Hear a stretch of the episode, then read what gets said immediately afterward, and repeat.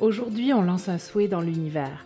Je me souviens d'une grande et belle amie amérindienne, à qui je pense souvent d'ailleurs, et qui me disait Si tu ne demandes rien, comment peux-tu espérer recevoir quelque chose? Tu dois le demander, et tu dois le demander à l'univers.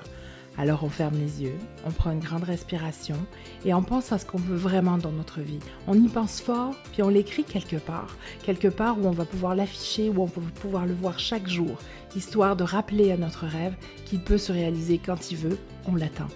Faites de beaux rêves, demain on se parle de pardon.